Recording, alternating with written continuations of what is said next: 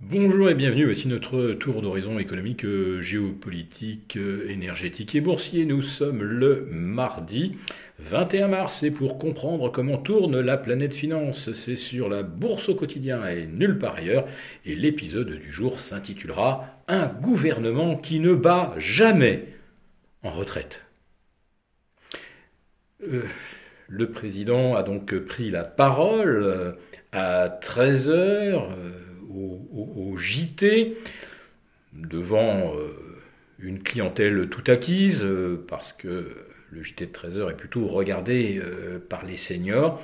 Il a donc annoncé que le gouvernement célébrait une sorte de victoire avec l'adoption de l'allongement de la durée des carrières de deux ans.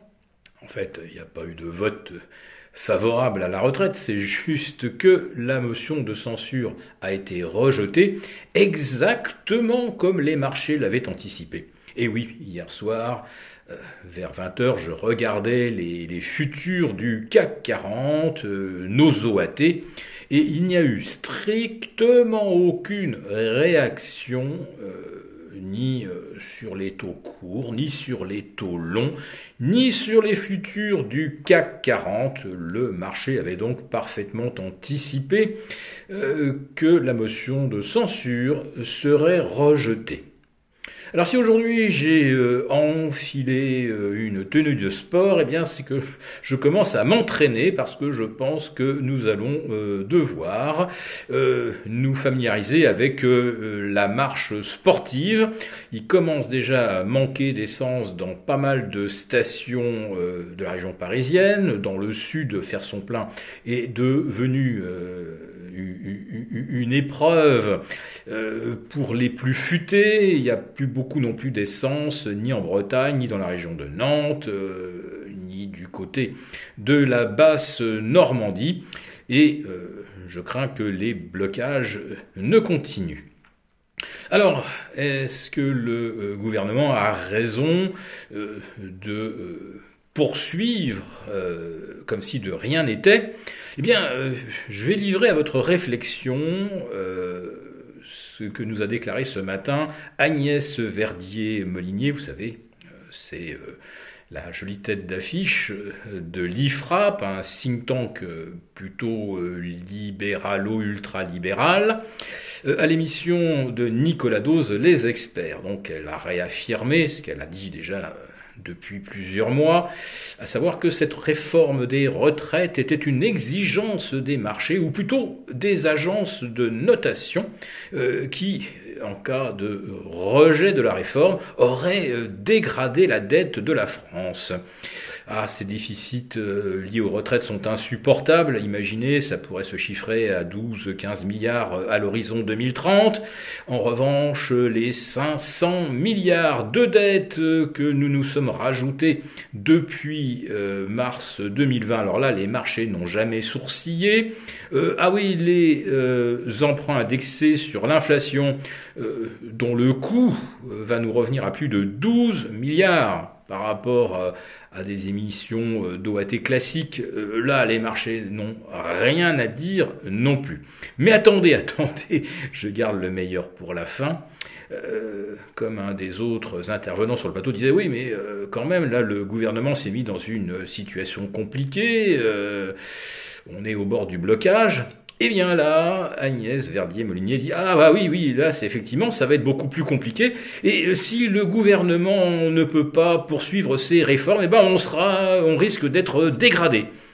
Autrement dit, on n'adoptait pas la réforme des retraites, on était euh, dégradé, on l'adopte et ça coince derrière, on va être dégradé. Euh, mais à qui appartiennent ces agences de notation qui ne sourcille pas quand on rajoute 500 milliards de dettes et qui euh, serait prêt à nous faire la misère euh, pour 12 ou 15 milliards supplémentaires.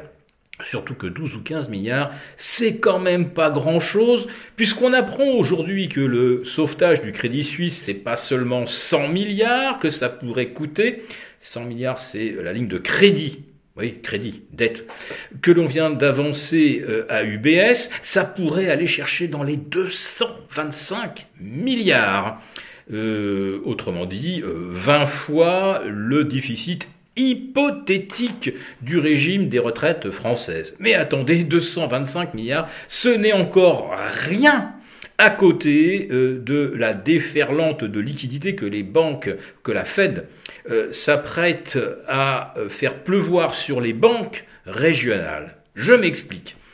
jeudi dernier, Janet Yellen fait cette déclaration très imprudente. Elle explique que les banques régionales n'ont pas, n'ont pas vocation à être sauvées car elles ne sont pas systémiques.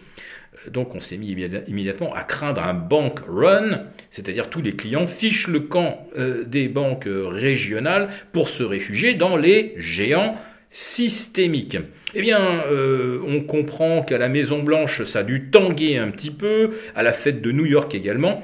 Donc, euh, ce qui se dessine, c'est que finalement, tous les dépôts des épargnants, des entreprises dans les banques régionales seraient eux aussi garantis à hauteur de 225 000 dollars. Ouf, probablement beaucoup plus. Je pense qu'il est même question de garantir la totalité des avoirs. Alors là, on ne parle plus de 225 milliards, mais là, on parle de 2000 milliards ou, plus, que sais-je?